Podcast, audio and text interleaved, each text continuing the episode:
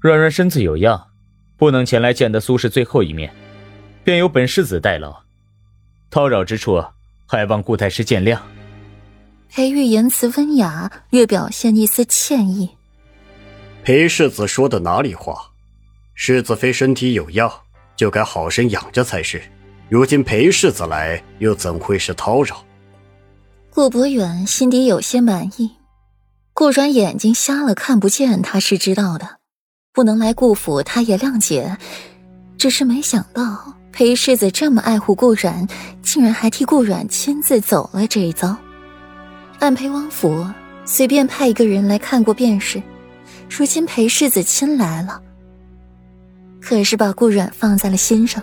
日后太师府有需要，顾博远心思百转千回，裴玉梅心情猜测，若不是担心谣言猛于虎，脏水尽泼在软软身上。他也是不屑走这一遭的。区区姨娘，听说这位姨娘还企图让自己的小女儿嫁给自己，哼，不知天高地厚。难怪那段日子软软对自己爱答不理，竟是因为这事儿。如今死了也不安分。不知顾太师，以为苏氏该当如何？裴玉坐在了剑客大厅。虽是坐在下手，却隐隐的透着一股上位者的威势，声音温润低柔，引着一丝不被人察觉的威胁。裴世子，下官定会配合姚大人彻查此案，定会还苏氏一个陈局。顾博远四两拨千斤，没说如何，只说尽全力配合金兆尹查案，查得出，查不出都是金兆尹的事，他该做的。都做了，剩余之事将苏氏风光大葬就是。如此便好。走过过场，裴玉也不多做停留，起身告辞。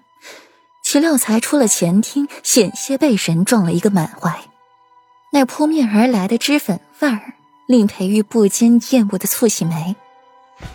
啊，裴世子。顾飞吃痛出声，手心被地上的沙石磨破了皮，瞬间眼里起了水雾，强忍着疼站起来，怯懦的看了一眼裴玉，又迅速低下，声儿像猫一般。裴玉眼神微妙起来，眼前女子的穿衣风格、妆容打扮，倒像是模仿的软软。六小姐，裴玉君子后退一步。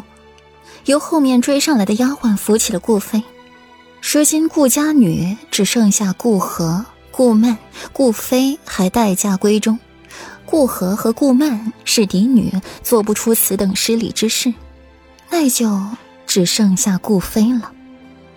顾飞借着秋月的力气，虚弱的靠在了秋月身上，见裴玉转身欲走，连出声唤住了裴玉：“裴世子，漠河一行。”菲菲没逮着机会去，听说四姐姐在漠河受了惊，身体有恙，伤了眼睛，不知四姐姐如今可是好些了？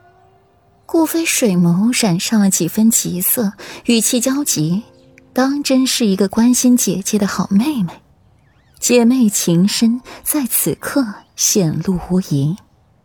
妹子身子渐愈，劳六小姐挂心。六小姐如今苏氏才刚过世不过一天，六小姐就穿的这般花枝招展，实为不妥。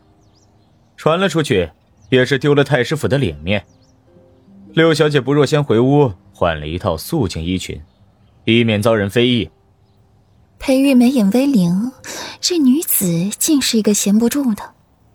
不是，裴世子，我，我只是想，想。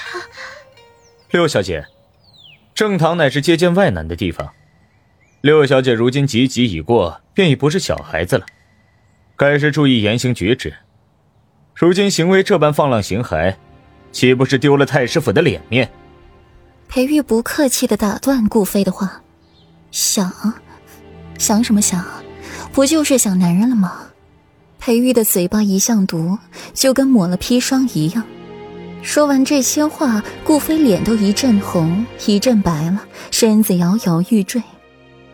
裴玉摇摇头，面上划过几分不屑，这就受不住了。